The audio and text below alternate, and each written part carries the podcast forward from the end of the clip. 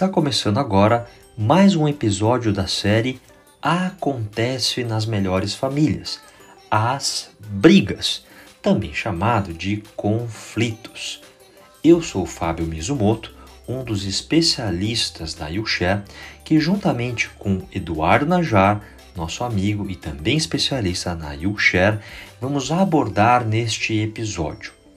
O que é possível fazer para, primeiro, se prevenir as brigas e os conflitos? Segundo, o que fazer se nós já temos brigas e conflitos no nosso ambiente? E terceiro, nós vamos aqui tratar com vocês o que é importante ser feito depois que a briga cessar.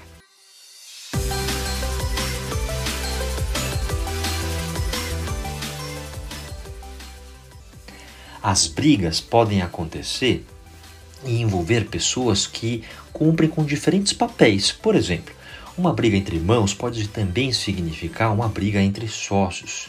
Uma briga num ambiente familiar, por exemplo, no churrasco de domingo, pode sim afetar as decisões na sala de reunião numa segunda-feira em que se precisa tomar decisões de negócios.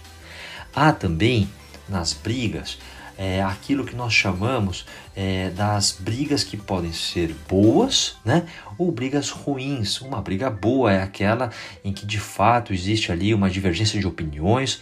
É, muitas das vezes as pessoas querem chegar aos mesmos resultados, porém por caminhos distintos ou legitimamente se tem objetivos diferentes. Então, a briga, o conflito, a divergência, ela em alguma medida faz parte né, das nossas relações. Mas há também aquilo que nós chamamos das brigas ruins. Né? O Eduardo Najar deve aqui apresentar para vocês é, o conceito do, da família que pratica os seus esportes, né, os seus hobbies. E tem família que é, tem justamente as brigas como o seu esporte né, predileto. Então, briga por brigar. Né? Nós aqui também trazemos os aspectos é, de impacto que as brigas trazem para as relações. Elas podem durar e trazer, é, trazer consequências ou impactar negócios ao longo de meses, ao longo de anos, até ao longo de gerações. E, pessoal, não dá para esperar que uma geração tenha que resolver conflitos, brigas né, de gerações anteriores. Então aqui nós temos todos os elementos que nós aqui trazemos para esse nosso episódio, que são as brigas nas famílias empresárias e os seus impactos. Vamos aqui falar sobre os aspectos da prevenção, o que fazer durante a, a briga e o que fazer depois que o conflito for resolvido. Fábio, você falou coisas interessantes aí, né? É brigas boas e brigas ruins, né? Quais são as boas causas, né, que a gente pode colocar no ar para que a briga seja considerada produtiva, né? Que toda briga tem, para ser boa, tem que gerar valor, né? Se tiver gerando valor para a sociedade, para o patrimônio e para a empresa, será, lógico, uma briga boa, né? As brigas de baixa qualidade, as brigas ruins, são aquelas que surgem às vezes por imaturidade da, da, das pessoas né, que estão ali encenando a briga, são aquelas que surgem eh, por uma, uma, um mal entendimento, vamos falar lá para frente de, sobre comunicação ruim ou errada, né? Então essas são as brigas que não valem a pena. Isso é importante uh, frisar, como você disse, né? a, a, a questão da, da, da, briga virar um esporte nacional dentro da, da família, né? também, né? às vezes gerações e gerações estão acostumadas e a, a, relação entre as famílias ou dentro da família, ela só existe né, por conta das brigas. Pode parecer um absurdo, mas se você analisar bem alguns casos, é isso que acontece. Quer dizer, isso é errado, isso não pode acontecer, está tirando valor no fundo, no fundo, né, no final da linha, depois que você passa a última linha, né, para ver o que, que sobrou, é, não sobrou nada, sobrou é, falta né, de gerar valor para o, o, patrimônio, que é isso que interessa quando nós somos sócios. Eu quero valorizar o meu patrimônio, né, então eu tenho que ter mínimo de disciplina, que é outra outra, outro assunto que a gente vai falar lá para frente, né? E por exemplo, né, não brigar brigas desnecessárias, né? É, ter maturidade e às vezes até conhecimento técnico, né? Para não entrar numa briga errada. Né? É, é, assim a gente vai, né? É, é, caminhando. E a última observação minha nesse, nessa introdução é aquilo que você falou, só reforçando, você falou uma coisa importante. Né? As, as brigas, os conflitos não resolvidos numa geração, eles serão herdados pela próxima geração. Isso é é, é, é uma, uma constatação né, que pode ser facilmente feita na, na família empresária de qualquer um de vocês que estão nos ouvindo aí. Né? Vamos resolver as brigas, vale a pena resolver as brigas, os conflitos nesta geração, para que a outra geração não seja, vamos dizer assim, infeccio, infectada né? Pela, por um conflito que apareceu na geração anterior e que é uma briga que vai ser, entre aspas, né? comprada pela geração posterior. O primeiro aspecto que nós queremos abordar nesse episódio é justamente a prevenção. O que, que nós podemos fazer para prevenir é, o conflito? Uma primeira lição aqui é termos uma boa governança, termos boas regras, boas cercas, bons vizinhos, é o que diz um cliente e amigo do nosso especialista Eduardo Najá. O segundo ponto é a gente conseguir praticar a separação da razão e da emoção. Muito bonito no discurso e a gente sabe, muito difícil na prática. Temos aqui algumas dicas, né? Naqueles momentos é, de sangue quente, é, bom, alguns conseguem, né? Contar um, dois, três, dar aquela respirada e aí sim tomar as suas decisões. Mas a gente sabe que no momento de uma briga, no calor da emoção, é comum a gente passar do ponto. Então, uma terceira questão aqui colocada no aspecto da prevenção é nós termos disciplina, né? exercitar a disciplina no sentido de é, evitar a briga e endereçar os conflitos para os seus fóruns ali adequados. Ou seja, nós estamos falando aqui de praticarmos as regras, né, que é a primeira lição aqui da prevenção, que vem junto com a governança. Muitas das vezes, quando a gente consegue antecipar situações que poderão levar ao conflito, nós o faremos muitas vezes praticando uma certa racionalidade, praticando a razão. E é sim preciso disciplina para exercitar estas regras e a separação entre razão e emoção. Eu tenho certeza que o nosso especialista Eduardo Najar pode poderá é, aprofundar alguns dos temas aqui colocados no sentido da prevenção do conflito e também contar aqui alguns exemplos sobre como prevenir as brigas em família. Fábio, é, na prevenção, você tem toda a razão. Né? É, a, a gente tem que ter disciplina né? A família precisa ser disciplinada no sentido de disciplinada dentro do, do contexto societário, que é o que somos, né? somos familiares e dentro do, da família empresária temos os sócios e os futuros sócios. Né? É, então temos que ter disciplina e temos que ter regras. Né? É, talvez né, na primeira geração de um empreendimento né, é, a gente não precise tanto das regras, porque as regras acabam é, é, o esforço na primeira geração de um, de um negócio, ele é o esforço de fazer o negócio acontecer, de colocar o negócio no ar. Então a gente está ali brigando brigas boas, né, voltando a esse assunto, né, para é, aumentar o caixa, né, para fazer o negócio ter é, rotatividade de estoque, para o fluxo de caixa estar tá em dia, é, para o negócio pegar, para ele aparecer. Então, talvez, talvez, né, eh, regras explícitas não sejam necessárias, apesar de que implicitamente existirão regras. Né? Mas nas gerações seguintes, após a geração dos fundadores, do fundador, da fundadora, é, sem dúvida, né, eu concordo com você, regras são importantíssimas. Né? O que essa geração nova, né, que seja segunda, terceira, é, deve é, ter em mente, né? E se as regras já existirem, é mais fácil que a geração que está chegando se adeque ou sugira é, uma, uma modificação nas regras do que sair do zero, não temos regra nenhuma, vamos criar. Né? Então isso também é importante de dizer. Um outro aspecto que você falou é razão e emoção, né? que na empresa familiar é um ponto fundamental. Né? É, quando se está num ambiente de conflitos, de brigas, mais ainda, né? porque as, as brigas normalmente nascem por, porque eu, eu faço antes de pensar. Né? É o agir antes do pensar. Né?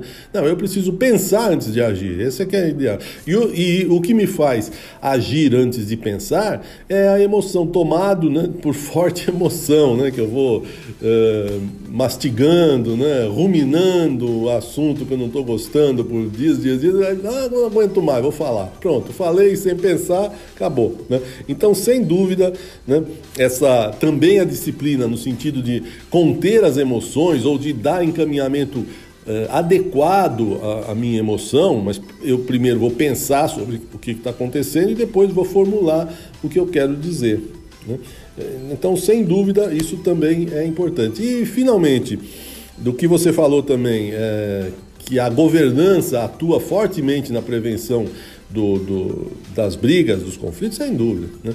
A, a, governança, como você disse, me ajuda a endereçar os assuntos. Então, esse assunto aqui é para o conselho de família. Esse assunto aqui eu vou levar no conselho consultivo, no conselho de administração. Esse aqui eu vou falar com a diretoria. E esse aqui eu vou falar em casa. Ou na casa do meu tio, do meu avô, da minha tia, seja o que for.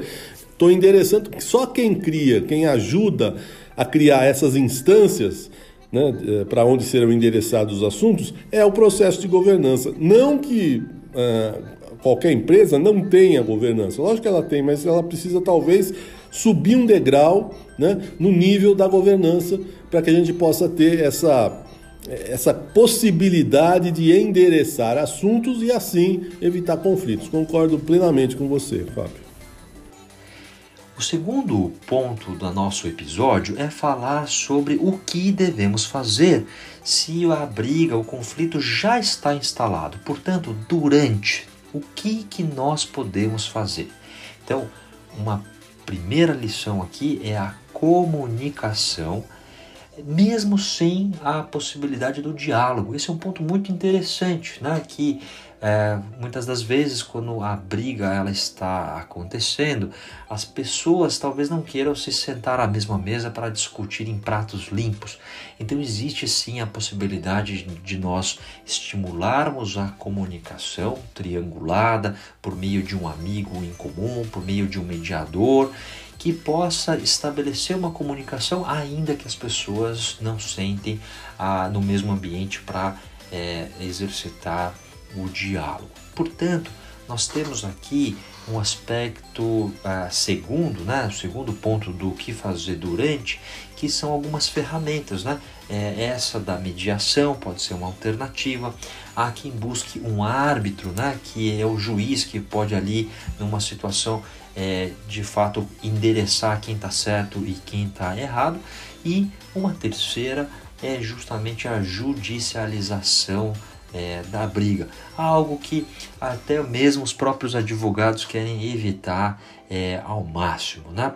Então a gente tem aqui é, essas possibilidades como né, o, o, segundo ponto aqui do nosso do nosso bloco do que fazer enquanto a briga está acontecendo, né? E tem um terceiro aspecto da, da briga, pessoal, quando ela está acontecendo, em que é muito comum a gente perceber aquela dinâmica da vítima né, e de quem está sendo o protagonista ali é, da, da tentativa de solução. Né? E nisso, então, nós temos um, uma seara que é, muitas vezes é preciso ajuda, né? É preciso que as pessoas que estão ali na posição de vítima, elas se colocam numa posição de não se responsabilizarem pela solução, né? Então a gente fala que é, é um momento da pessoa ficar sempre na reclamação, sempre na objeção, mas ela não se apresenta para propor uma alternativa, para propor uma solução. A gente fala que é aquele, é, episódio, aquele momento clássico, né? É, da pessoa que está na arquibancada assistindo o jogo, né? E é, tem ali as suas ideias de como faria a escalação do time, como deveria ser é, a, a, estratégia de jogo, mas verdadeiramente não se apresenta, não se propõe para ajudar o técnico ou eventualmente para ir a campo e jogar o jogo. Né? Então a gente tem aqui é, algumas nuances né, de quando isso acontece durante um conflito, durante uma briga, a gente de fato tem que saber identificar é, essa, é, essas dinâmicas, esses comportamentos e atuar para que a gente possa ter uma chance ali de é, encaminhar a esse conflito, essa briga para uma solução. O nosso especialista, Eduardo Najar, poderá aqui contribuir com exemplos, com casos e também complementar com outras práticas que são desejáveis sobre o que fazer durante uma briga. Fábio, pensando no conflito já instalado, na briga que já existe, né, é, de novo concordo com você. Né? É, comunicação é uma das ferramentas muito importantes. Primeiro, a análise dessa comunicação, como você disse. Né? Será que é muita, existe muita comunicação, ou existe pouca comunicação, ou a forma da comunicação está errada? Uma forma de erro que eu posso lembrar aqui agora é a comunicação por e-mail. Né? É, já tive casos em que a família, os familiares eram muito é, cerebrais, né? pessoas muito bem formadas, né? E mandavam e-mails um para o outro de três páginas, né? E no meio das, das três páginas, é lógico, né, que tinha alusão a pontos fracos da outra pessoa para quem essa tava, um irmão estava mandando um e-mail para o outro. E pegava lá na, na, né, na, no, no contrapé de cada um e tem assuntos e tem palavras, é interessante, né? assuntos e palavras que se você tocar, pronto, dispara no outro, ah, ele está me ofendendo. então, é, essa, essa essa minúcia da comunicação né, tem que ser analisada e a comunicação por e-mail, eu sempre desaconselho né, que, a, que as famílias comecem a fazer isso. Nessa, nessa situação que eu disse, dos e-mails de três páginas, um horror, porque é ali um, um arrazoado, né? e às vezes cheio de mágoas, cheio de indicações né, que menosprezam o outro, e aí o outro se sente mais três páginas para responder. Então, essa a, a, análise da comunicação e chegar num tipo de, de comunicação adequada e a comunicação que consiga ser frente a frente, hoje, né, né, nessa nesses nossos tempos de pandemia, né, o frente a frente está difícil, então você vai fazer isso por via videoconferência, algum outro, né? Alguma outra forma, que não pessoalmente, mas a comunicação sempre que possa ser pessoal, pessoalmente, presencialmente, também nos ajuda porque todo mundo com quem eu converso que fala, ah, fulano de tal, meu primo, meu tio, minha irmã, é, quando eu ponho os dois para conversar frente a frente, junto comigo, o tom abaixa, né? a temperatura abaixa. Né? E lógico, porque é a razoabilidade de quando eu estou ali, poxa, preciso me conter um pouco, né? que volta naquela história da disciplina. Né? Mas quando eu estou com a caneta na mão, quando eu estou no teclado, ah, manda bala, né? e depois vamos ver o que acontece. Então, comunicação é uma ferramenta né? e deve ser é, bem administrada né? e sempre que possível evitar essa comunicação escrita, né? porque não mostra a pontuação, não mostra a inflexão da voz, não mostra a emoção. Né? Eu também concordo com você, Fábio, que a mediação é uma grande saída, né? Para mediação dos conflitos, das brigas, é uma grande saída para eh, conflitos mais eh, estruturados, vão ser conflitos maiores, né? Que já estão, a gente tem casos aí que a gente já viu de conflitos que duram 15 anos entre irmãos, né? Que vão para a justiça. A judicialização é, é totalmente desaconselhável, né? Do, do meu ponto de vista. Inclusive está dando, tá dando origem agora a, a que surjam advogados mediadores, né, com, com foco na solução né, dos conflitos e não com foco na, na implementação de conflitos. Né? Porque justamente quando se fala em judicializar, vou contratar um advogado, né, eu estou dizendo, vou contratar alguém que vai me ajudar a brigar. Né? E aí, né, pior dos mundos, quando eu é, o, a minha irmã briga com a minha tia, né? E cada uma contrata um advogado. Aí é, é mais ainda né, desaconselhável, porque cada advogado vai procurar o seu interesse, né? e vai procurar superar o outro, e aí o patrimônio está em jogo, mas não é o patrimônio dos advogados, é o patrimônio dos contratantes, né? E isso não é percebido. Enfim, eh, eu eh, reforço que a, mediação de conflitos é uma coisa muito eh, importante, atual, de futuro, e vejo que e, e tenho conhecimento de, de processos de mediação que ajudam muito as partes e chegam a um acordo antes que se diga, bom, vamos delegar a decisão do nosso conflito para uma terceira pessoa, um juiz, né, que vai ler, vai olhar a documentação e vai dizer, bom, é, é, é, fulano tem razão, ciclano não tem razão. E é uma sentença que não tem volta. Pode ter, né? E aí começam aqueles recursos, e aí o conflito dura, como eu disse, que eu conheço um de 15 anos. Né? Fora todo o investimento que tem que ser feito para se pagar né, esse, essa contratação né, de advogados e provas e isso e aquilo. Né? Enfim, e eh, finalizando esse bloco, eh, da coisa interessante também que você falou, da, da, da, forma como as pessoas se colocam no conflito, né, os participantes de uma briga, né, é, se eu me, me coloco como vítima né, e não sou o protagonista disso, então o outro a outra será a protagonista, né? É, também isso eu tenho que perceber, né? Ninguém é menor do que ninguém numa sociedade, né? Contanto que a gente consiga conversar adequadamente e encaminhar a, a solução do conflito através de conversas nutritivas. Né? e não da, comunica da comunicação violenta, né? comunicação vitimizadora. Esse tópico, comunicação violenta, é uma coisa que já tá, é, é, estudada há bastante tempo em vários fóruns aqui no Brasil, fora do Brasil. Eu aconselho que quem se interesse, é, existe inclusive um livro chamado Comunicação Violenta do Marshall Rosenberg que é um dos pr primeiros uh, autores que, que, estudaram bastante a comunicação violenta. Eu acho que aconselho que vocês deem uma olhadinha e no tema também. Hoje em dia você tem várias formas, várias mídias né, que uh, discorrem sobre esse assunto. Esse livro é, eu aconselho fortemente, é muito legal. O terceiro bloco do nosso episódio vai tratar do que fazer depois que a briga for resolvida. Ah, você deve estar pensando, poxa, mas se a briga já acabou, então não tem mais o que ser feito. Muito pelo contrário, pessoal. A grande dica aqui é que nós precisamos anotar os aprendizados. Uma briga, né, se for uma briga boa, ela com certeza vai deixar ali é, um aprendizado, um legado. E muitas vezes, para a briga não ter sido em vão, a gente precisa ali fazer é, uma a reflexão sobre o que, que, se aprendeu com aquele episódio, porque isso pode de fato endereçar ajustes, melhorias é, nas regras do jogo, na governança, que tem tudo a ver com aquilo que nós já discutimos no primeiro bloco sobre a prevenção da briga e do conflito.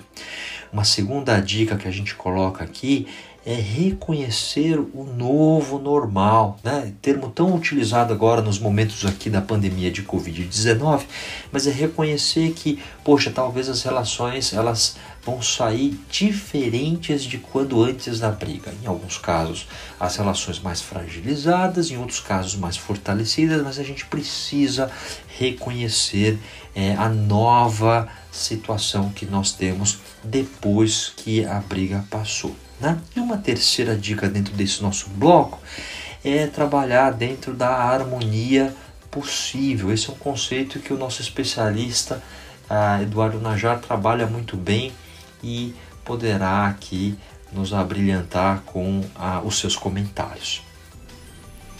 Fábio, de novo eu concordo com o que você fala, né? Hum,